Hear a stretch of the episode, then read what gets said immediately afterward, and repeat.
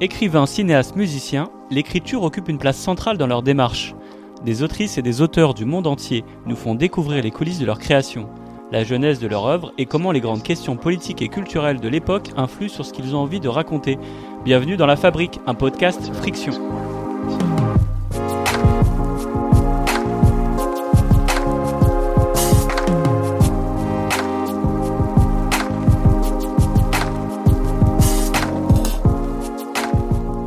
Je suis Floriane Dutonnet, journaliste. Et je suis Maëlys Salé.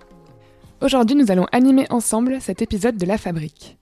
Nous sommes très heureuses de recevoir Lolita Pile, écrivaine et scénariste, dont le dernier ouvrage, Une adolescente, est paru aux éditions Stock en janvier dernier. Bonjour Lolita, merci d'être avec nous. Bonjour. Lolita Pile, il y a 20 ans, vous n'aviez pas encore 20 ans et paraissait votre premier roman, Hell. S'ensuivait un succès d'édition et une couverture médiatique cauchemardesque parce que vous étiez une femme, jeune, belle, que vous vous appeliez Lolita, et que par-dessus tout vous aviez osé publier de la littérature en votre nom, on vous a accusé d'imposture et sans cesse renvoyé votre corps, alors que vous aviez fait œuvre d'esprit.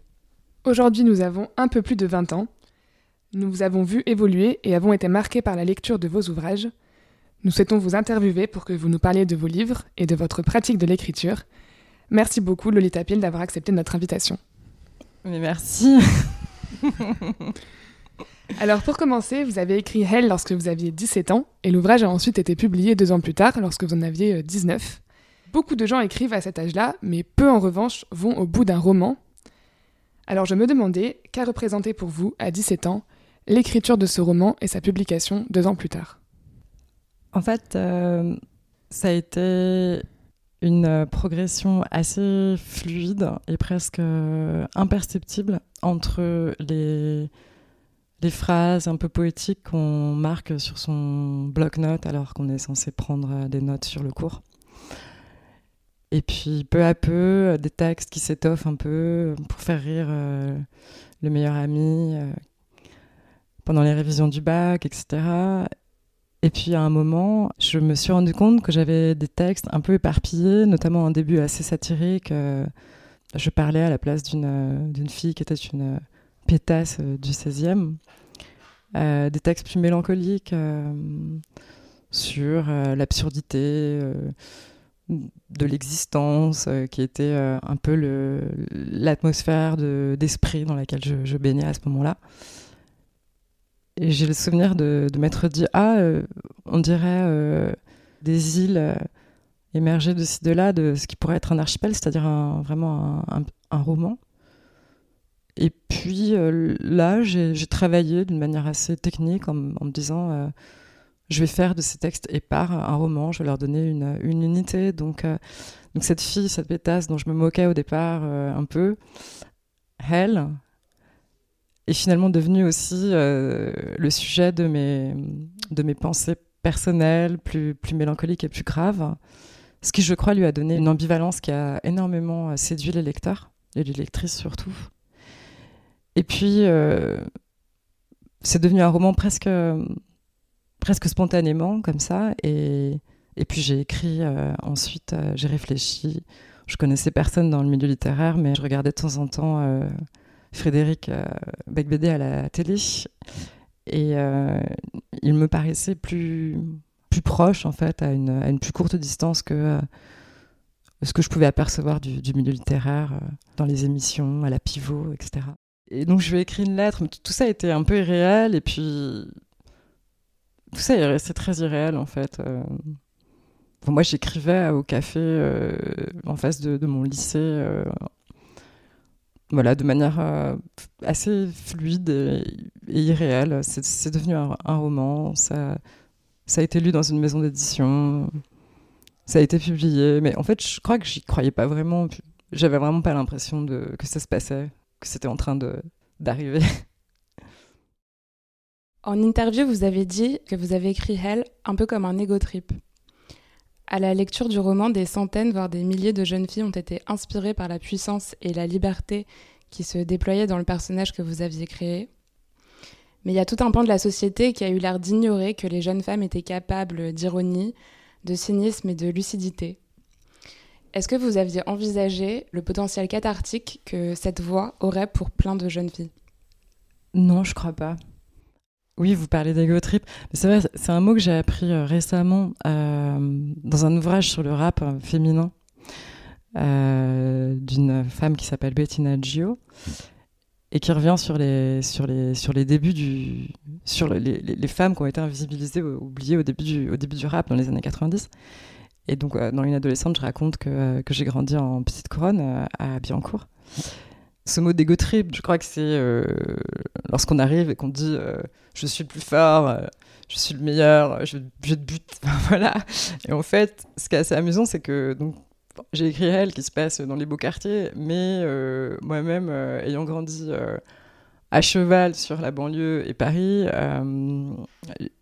j'avais écouté énormément de rap en fait.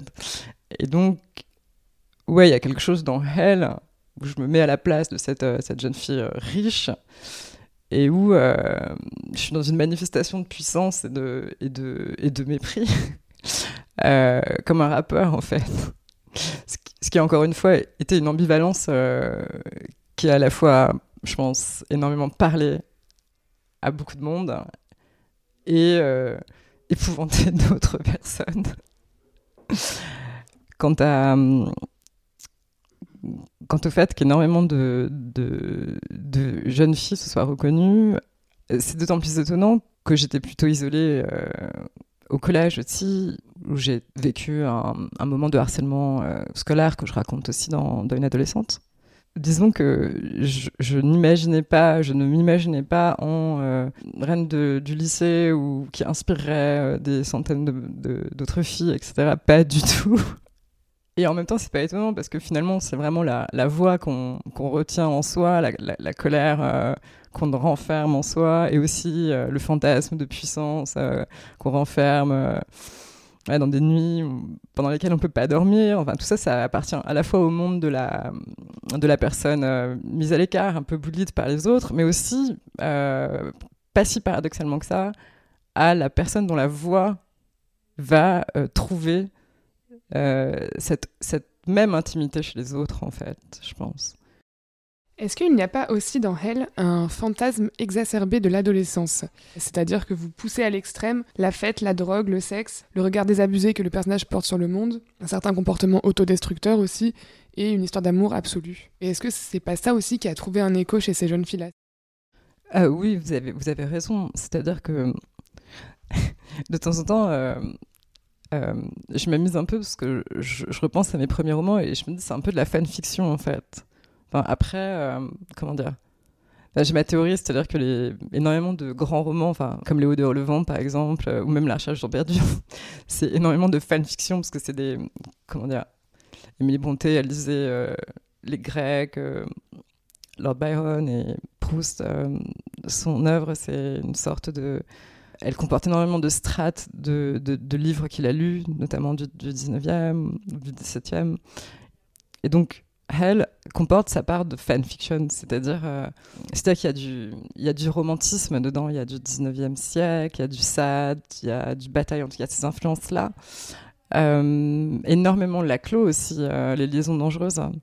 L'idée de décadence et aussi de, d'amoralité me séduisait énormément et dans les romans que je lisais et dans les univers que je traversais. En effet, il s'agit d'une dramatisation en fait, c'est-à-dire euh, le romantisme, c'est une surdramatisation de, de l'amour euh, et l'adolescence euh, s'exprime beaucoup à travers une dramatisation de la mort. tout ça, c'était extrêmement vif chez moi à ce moment-là. Et en effet, euh, Hell euh, a, eu étrangement le succès de ces, failles, en fait, de ces, humanités, en quelque sorte. C'est-à-dire, euh, à ce moment-là, je, suis une fille de, de 17 ans parmi des milliers d'autres filles de 17 ans. Je pense qu'on a les mêmes fantasmes, en fait, et les mêmes projections. Et puis et puis aussi, c'est une époque, euh, les années 2000, c'est un moment où, en fait, pour, pour désirer, il faut désirer un peu à travers des. Il faut emprunter des voies un peu tortueuses.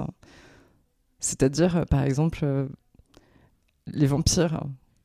c'est quand même un désir pour des cadavres. Et puis au lieu de, au lieu de, de faire l'amour, en fait, on, boit mutuellement notre sang. C'est des, c'est des métaphores en fait de la, de la sexualité. Et je crois qu'à cette époque-là, vraiment pour désirer, il fallait peut-être en passer par des idéaux, des objets de désir un, peu idéalisés, comme euh, je donne les vampires en exemple, parce que en fait, Hell, c'est un peu un roman de vampires euh, sans. On les imagine très pâles, euh, avec des, des lèvres très rouges. La nuit. Ils sont complètement nocturnes et et, voilà, donc euh, cette, idéalisation-là, euh, elle était possible parce que c'est un âge, et c'est merveilleux, auquel on n'a absolument pas peur du ridicule, absolument pas peur d'exagérer. C'est précisément cet excès-là, je pense, cette outrance, euh, qui, fait aussi partie du peut-être de qui est peut-être la faiblesse vie, mais qui est aussi ce qui ce qui ce qui en fait a, a conquis, je crois. On a parfois tendance à vous résumer au diptyque Elle, une adolescente, comme si entre les deux vous étiez retiré euh, de l'écriture, alors qu'en fait euh, ce n'est pas vrai, vous n'avez pas arrêté d'écrire. Euh, vous avez publié trois ouvrages, trois ouvrages entre-temps, Bubblegum en 2004, Crépusculeville en 2008 et Elena et les joueuses en 2019. Pourquoi on continue à proposer de la littérature après une réception aussi violente que celle qui a suivi Elle Et comment on fait pour continuer à dire la nuance et la complexité quand elles n'ont pas été entendues Alors, votre première question, en fait, elle soulève toute une interrogation sur qui est en fait légitime à qualifier la littérature. C'est-à-dire, euh, je suis pas mal revenue ces derniers temps sur, euh, en effet, la réception extrêmement misogyne, euh, diffamatoire de Hell par une, une classe littéraire, disons, âgée. principalement masculine, mais avec aussi pas mal de femmes euh, d'une génération où on a tendance un peu à, sacrifier euh, sa surfemme pour euh, complaire à, son père tout-puissant. Et, et, en fait,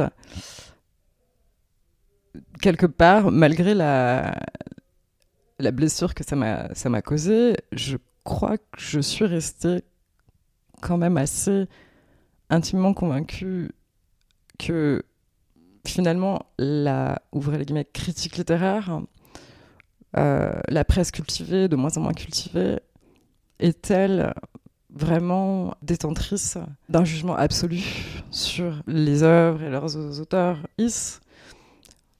En fait, je ne crois pas. Finalement, euh, qui est-ce qui s'exprime? C'est-à-dire des journalistes euh, ou des animateurs de télévision qui sont eux-mêmes des écrivains très médiocres.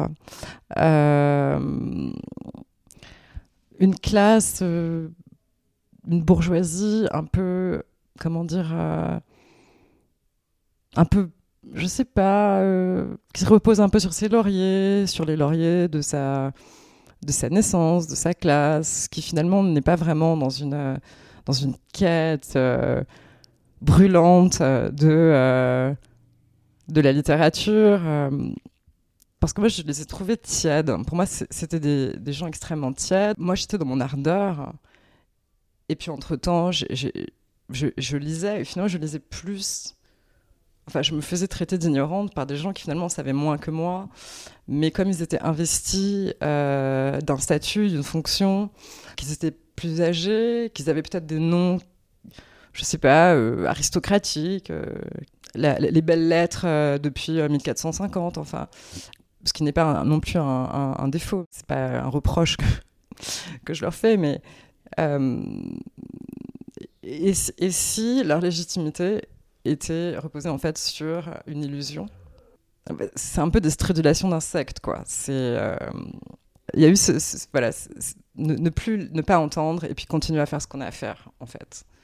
Justement, ce que vous avez à faire, euh, cette nécessité-là de l'écriture, est-ce que vous, vous savez euh, d'où elle vient?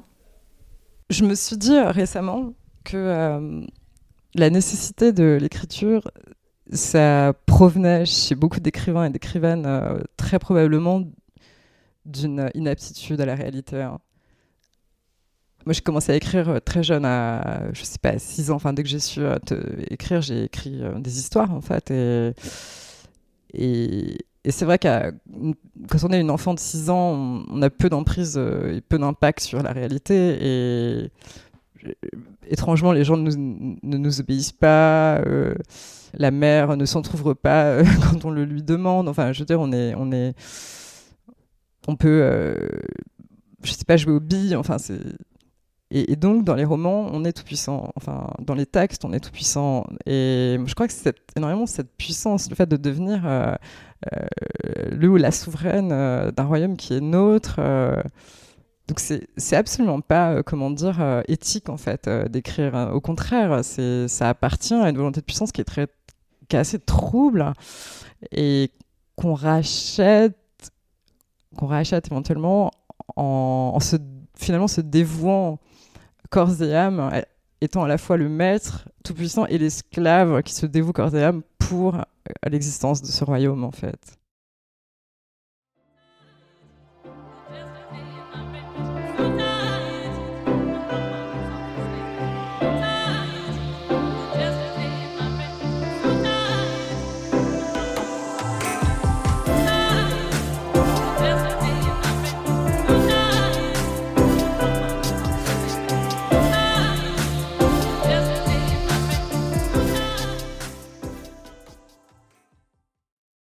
Vos ouvrages intègrent des éléments de la culture populaire. On a les clubs et la mode dans Hell, on a la forme du polar pour euh, Crépuscule Ville, l'univers people dans Bubblegum, et la langue orale contemporaine dans Elena et les joueuses. Et ces éléments-là, vous les placez au même niveau que des sujets ou des procédés de la littérature classique. Vous se demandez donc ce qui vous intéresse dans ces aspects de la culture populaire. J'ai pas l'impression de devoir euh, euh, m'y intéresser, j'ai plutôt l'impression d'appartenir à une époque.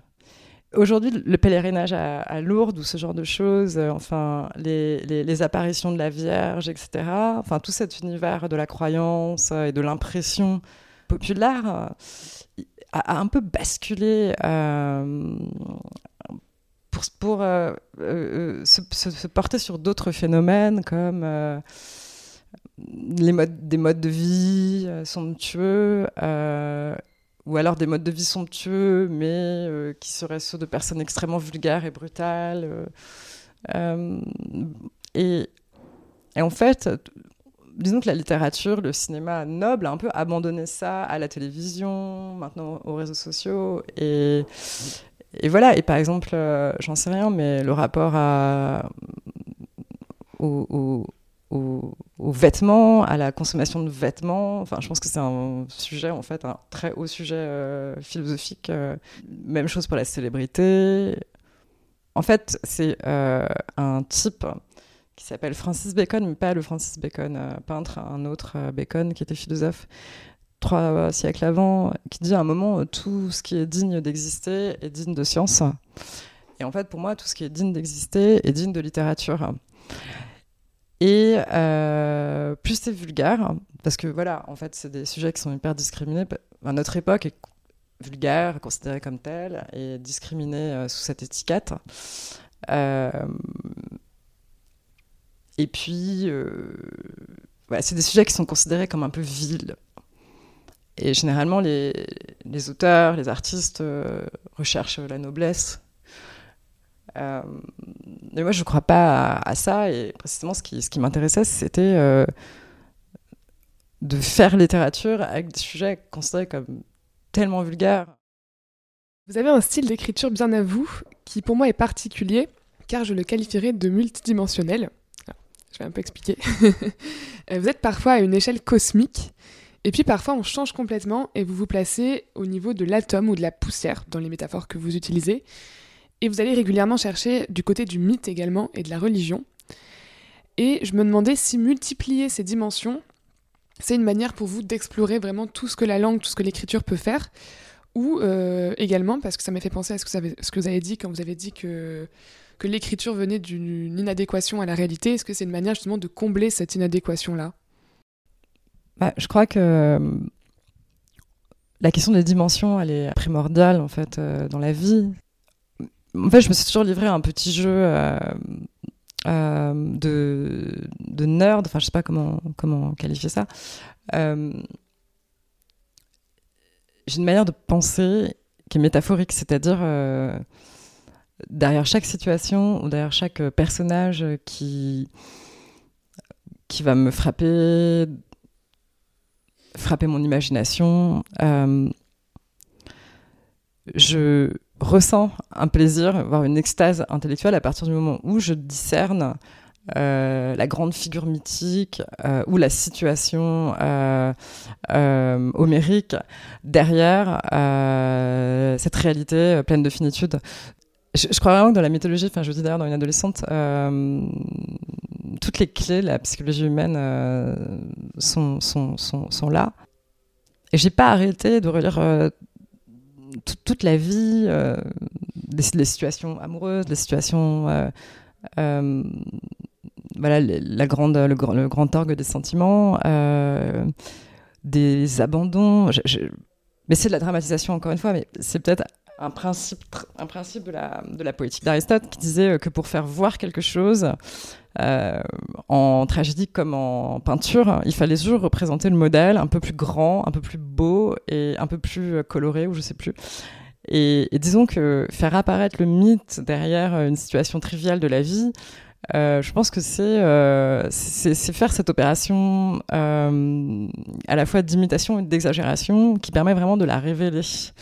Et, j'aimerais bien vous donner un exemple. Bah, dans une adolescente, il y a cette histoire de châtiment des dieux. Alors c'est super intéressant les châtiments des dieux. Qui qui sont les dieux et qui qui est châtié systématiquement dans dans le monde dans le monde grec. Euh, dans le monde olympien? Bah, Systématiquement, ce sont des mortels qui ont prétendu égaler les dieux, notamment des jeunes femmes. Alors les jeunes femmes euh, subissent euh, une suite sans nom de châtiments et de métamorphoses atroces, sont changées en tout ce que vous voulez, en vache, en, en étoile, en cours d'eau, en plantes, en tout ça. Ou bien parce qu'elles ont refusé les avances euh, d'un dieu, généralement Apollon, qui était euh, acharné, et ou alors parce qu'elles ont prétendu, alors là c'est toujours un peu touchant, euh, exercer un art aussi bien qu'une déesse ou une muse. Et je parle de ça dans une adolescente parce que j'essaie de comprendre en fait pourquoi est-ce qu'à un moment sur moi s'est abattue une haine extrêmement forte et très unanime qui m'a fait penser à travers ce système-là à une sorte de châtiment. Et, j'ai pensé donc à Arachné, qui est euh, une jeune fille euh, bien née. Elle prétend filer aussi bien qu'Athéna. Donc Athéna euh, la défie lors d'un concours et il se trouve que dans ce concours, Athéna représente les dieux sous des traits héroïques, tandis qu'Arachné les représente sous des traits ridicules. Et là, évidemment, Athéna est déclarée euh, victorieuse à ce concours et Arachné, pour la punir de sa, de sa présomption, est changée en araignée et condamnée à tisser toute sa vie une petite toile grisâtre qui rappellera vaguement ses, anciens, ses anciens ouvrages euh, qui prétendaient égaler Athéna. Donc il y a cette idée de, voilà, de fustiger, de punir la prétention euh, des, jeunes mortels à égaler les dieux et les déesses, ou à les repousser, enfin voilà, la prétention à l'égalité avec les dieux. Ça, par exemple, voilà un mythe qui euh, réfléchit, nous réfléchit énormément une, euh, une situation bien, bien de notre temps, qui est que euh, certains, souvent certains hommes, mais aussi certaines classes sociales, pensent détenir le privilège de créer et se déchaînent contre les, les, autres qui prétendraient les égaler, voire les surpasser. Parce que je pense que euh, notre espace médiatique, euh, notre espace médiatique est aussi discordant et traversé de, de foudre, euh, de foudre punitive en fait, que, que ce monde de Dieu, de châtiment, etc. Quand on regarde votre trajectoire dans les médias, on peut se dire, en tout cas c'est ce que je me suis dit, qu'il y avait eu un tournant après l'apparition d'Elena et les joueuses, notamment favorisé par votre passage dans la poudre le podcast de Nouvelles Écoutes. On pouvait avoir l'impression que pour la première fois, un regard féministe était posé sur le dénigrement dont vous aviez fait l'objet. Alors, est-ce que c'est comme ça que vous l'avez vécu? Euh, Oui, c'est-à-dire que euh, je suis devenue féministe il y a 12 ans. Mais comment devient-on féministe? Est-ce qu'on signe un pacte féministe? Est-ce qu'on est-ce qu'on prend une carte dans un parti féministe? Non, pas vraiment, mais disons que c'est un changement de, de perspective, tout simplement. euh, c'est réfléchir de, son, de, sa propre perspective au lieu de réfléchir à travers la perspective de l'ordre, qui nous est souvent euh, préjudiciable quand on est une femme. Mais j'ai aussi continué à lire euh, énormément de, comment dire, de d'hommes, ces fameux hommes blancs. J'ai continué à, lire ces gens de manière égale. Enfin, tout se, tout se complétait. Et puis, c'est arrivé dans la vie quand je suis allée enregistrer euh, la poudre. Et en effet, je suis tombée des nues parce que c'était vraiment la première fois que je me retrouvais face à euh, ce qu'on appelle de la bienveillance, c'est-à-dire euh, quelqu'un qui ne partait pas du principe que j'étais en tort, ou que j'étais là pour de mauvaises raisons, ou que je n'étais pas écrivain, et que sa tâche en m'interviewant allait être de devoir m'expliquer qu'il faudrait que je rentre chez papa maman, prendre une fessée. C'était le ton général des interviews et des, rencontres que, que je faisais euh, 10 ans, 15 ans auparavant euh, dans cet ancien monde. Et il me semblait, je crois avoir dit ça quelque part, toujours avoir été une mineure arrêtée pour incitation à la débauche et qui devait répondre de ses méfaits devant un juge personnifiant la morale publique. Euh, tel était le ou la journaliste et tel était euh, moi. Et là, euh, j'arrive donc dans l'émission de Lorraine Bastide et au contraire, il y a en face de moi une, journaliste qui me tend un micro en me disant donc, vous avez été victime d'une méprise. C'était très, très nouveau. Je me suis rendu compte que pendant mon absence, beaucoup de femmes et d'hommes aussi en étaient arrivés aux mêmes conclusions que moi face au fait que nous vivons dans une société malade. Dans une interview au Temps, vous avez déclaré Il est temps que ce soit Lolita qui nous parle d'Humber Humber. Euh, cette phrase, elle est très forte puisque dans le Lolita de Nabokov, nous sommes plongés dans l'intériorité perverse d'un homme qui sexualise une enfant et lui prête un comportement séducteur. Et vous, dans Une adolescente, vous opérez un renversement, puisque vous faites le récit de la manière dont la société vous a sexualisé et de comment, dans, le regard de cette société-là, vous êtes passé d'enfant à femme, euh, dans un passage qui se fait dans la violence. Je vous propose, Lolita Pile, de nous lire un extrait d'une adolescente. On a pensé à deux qui nous plaisaient particulièrement. Tout d'abord, peut-être un passage sur votre amie euh, de lycée, Ambre, qui se page 167 d'une adolescente. Par cette logique académique qui ne cesse de m'émerveiller, le proviseur l'a convoquée et menacée de renvoi si elle ne se faisait pas plus discrète. Jamais elle n'a desserré les lèvres pour proférer de démentis. Peut-être ne détestait-elle pas qu'une aura sulfureuse se dépose sur sa vie. Ses détracteurs ne l'auraient-ils pas jugé boring dès les bruits de prostitution dissipés? Elle avait compris que son corps ne lui appartenait pas, une propriété publique, enjeu d'une interminable dispute entre la Ligue de la Vertu et les Amis du Vice. Elle parlait à tout le monde. Jamais elle n'a refusé à quiconque un mot, une danse, un coup de fil.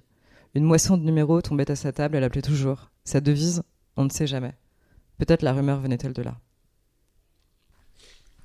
Alors, il y a un second passage qui parle justement de la Lolita et qui se situe page 237. Il y a le boxeur et la Lolita, la noblesse d'un combat sous les applaudissements et la honte des embuscades. Il y aurait un sexe incontestable dont le supplice est Dieu, inviolable, et il y aurait toi. Vois le boxeur osciller sous la lumière, ses paupières tuméfiées. Il paraît que l'Église ne veut pas de fille prêtresse, pas de fille debout en chair, revêtue d'une robe, sacrée, pour enseigner aux fidèles le bien et le mal. L'Église déclare que le Verbe s'est fait chair une seule fois, et qu'il a choisi pour s'incarner le corps d'un homme, pas le tien. Est-ce pour ça que ce corps qui te viole, tu n'oses pas te rebeller? On dirait que tu redoutes de le léser comme la majesté même. Quelque chose de plus grand que lui te menace et décuple son poids et sa force. Tu redoutes les représailles, les siennes et celles de tous. Tu n'es rien, il est tout. La société crie avec lui. Tu as peur de la prison si tu le blesses, le tues, le castres. Tu pourrais casser la table en verre et l'attaquer avec les morceaux. Tu n'en fais rien de peur qu'il te vole l'idée. Tu es du sexe qui hésite à tuer. Il est du sexe qui n'hésite pas. Merci beaucoup. Donc, c'était deux extraits d'une adolescente euh, qui est parue aux éditions Stock.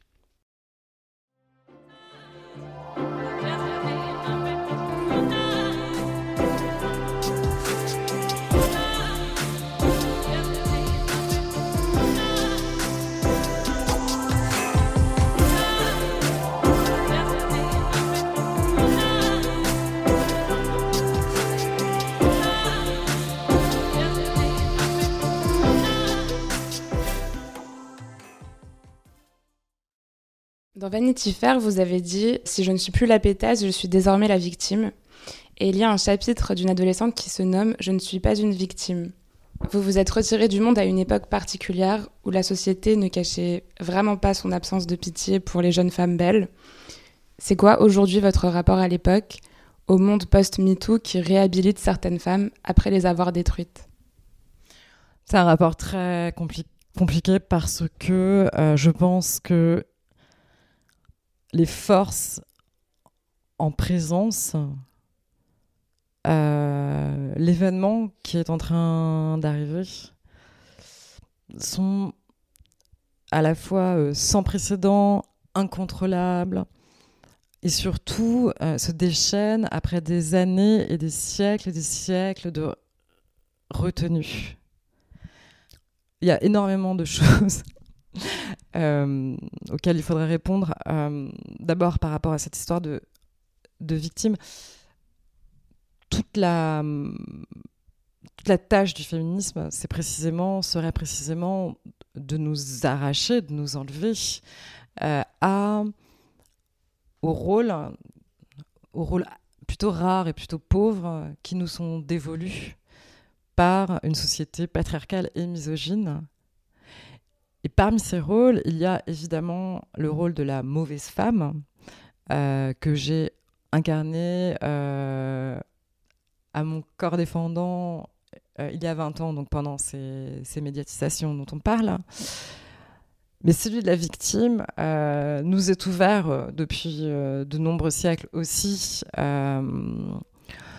les femmes martyrs, les femmes sacrifiées, les femmes finalement dans une posture de douleur passive et euh, voilà qui est euh, ambigu de leur passif qu'il est sublime, qu'il les embellit, sublimé par la douleur. Euh, ce qui est aussi le cas de Jésus-Christ, c'est-à-dire on vit dans une, euh, dans une disons, à la fin d'une période de la pensée qui est celle du christianisme, euh, dont on ne sait pas, euh, tant qu'on le croit, euh, dépouillé. et qui continue, je pense, de, de gouverner, de nourrir nos rapports à la douleur et à la victime. À la victime sacrée. Donc, qu'est-ce qui se passe avec euh, MeToo, c'est que d'une part, il y a une réalité, une réalité, euh, euh, disons, nue et triviale, des violences, des hommes violents ou agissant à travers tout un nuancier de la violence sexuelle sur des femmes et aussi des garçons. On parle. Dans MeToo, il y a quand même un, immense département euh, qui s'appelle MeToo Inceste. Et euh, donc il y a cette, prise de conscience. Et ensuite, euh, il y a pour les victimes une prise de parole. D'une certaine manière, la question que je me pose, c'est comment prendre cette parole en fait sans revenir à ce rôle euh, archaïque et ancestral euh, de la victime euh, sacrée, sacralisée pour avoir souffert.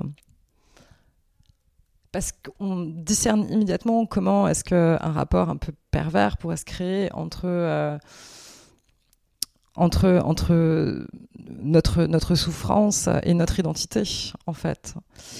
Et, et c'est un rapport duquel nous voulons, je crois, et devons et pouvons euh, sortir parce que, euh, alors il est intéressant d'aller regarder du côté des dominants euh, quand on vient soi-même d'une classe dominée, quelle qu'elle soit, pour voir comment agissent un peu les personnes libres, les personnes qui ne sont pas contraintes. Alors bien sûr, ça n'existe pas tout à fait, c'est-à-dire dans une société où il y a un maître et un esclave, le maître n'est pas libre lui non plus. Mais l'action. L'action et euh, le déploiement de ses facultés, de ses qualités. Euh, voilà ce qui a été permis à l'homme, en tout cas à l'homme qui n'était pas enchaîné par le travail et par la pauvreté, euh, au cours euh, des siècles pendant lesquels les femmes ont été asservies. J'aimerais être considérée ou écoutée pour ce que je fais, et pas pour ce qu'on m'a fait, en fait. Et donc, j'aimerais, euh, et j'aimerais cela pour euh, mes amies autrices et pour euh, l'ensemble des femmes, j'aimerais être questionnée sur ma littérature et pas sur mes viols, en fait. Et, enfin, mes viols ça devient n'importe quoi. C'est-à-dire, on, discute entre filles, oui, parce que non, mais là, parce que là, mon violeur et là, enfin, mon, enfin, il y, a un possessif. Ce possessif est un est un problème Enfin, je veux dire, euh, on, se retrouve avec tout ça euh, enroulé autour du corps, quoi. comment faire, en fait, pour rejeter ça euh, Comment qualifier l'événement Comment le penser aussi en dehors de cette, de cette perspective qui, au départ, est masculine et, religieuse que l'atteinte sexuelle est une dégradation. Enfin, voilà, moi j'essaye, et c'est presque impossible en fait de penser en dehors euh, de des systèmes qui ont modelé euh, notre inconscient, etc. Bon, alors. Moi, je me suis énormément servi de phrases. Il y a cette phrase euh, de, la sœur de Chateaubriand qui dit quelque chose d'extraordinaire. Elle dit J'ai pris pour devise la lune dans un nuage, souvent obscurci, jamais terni.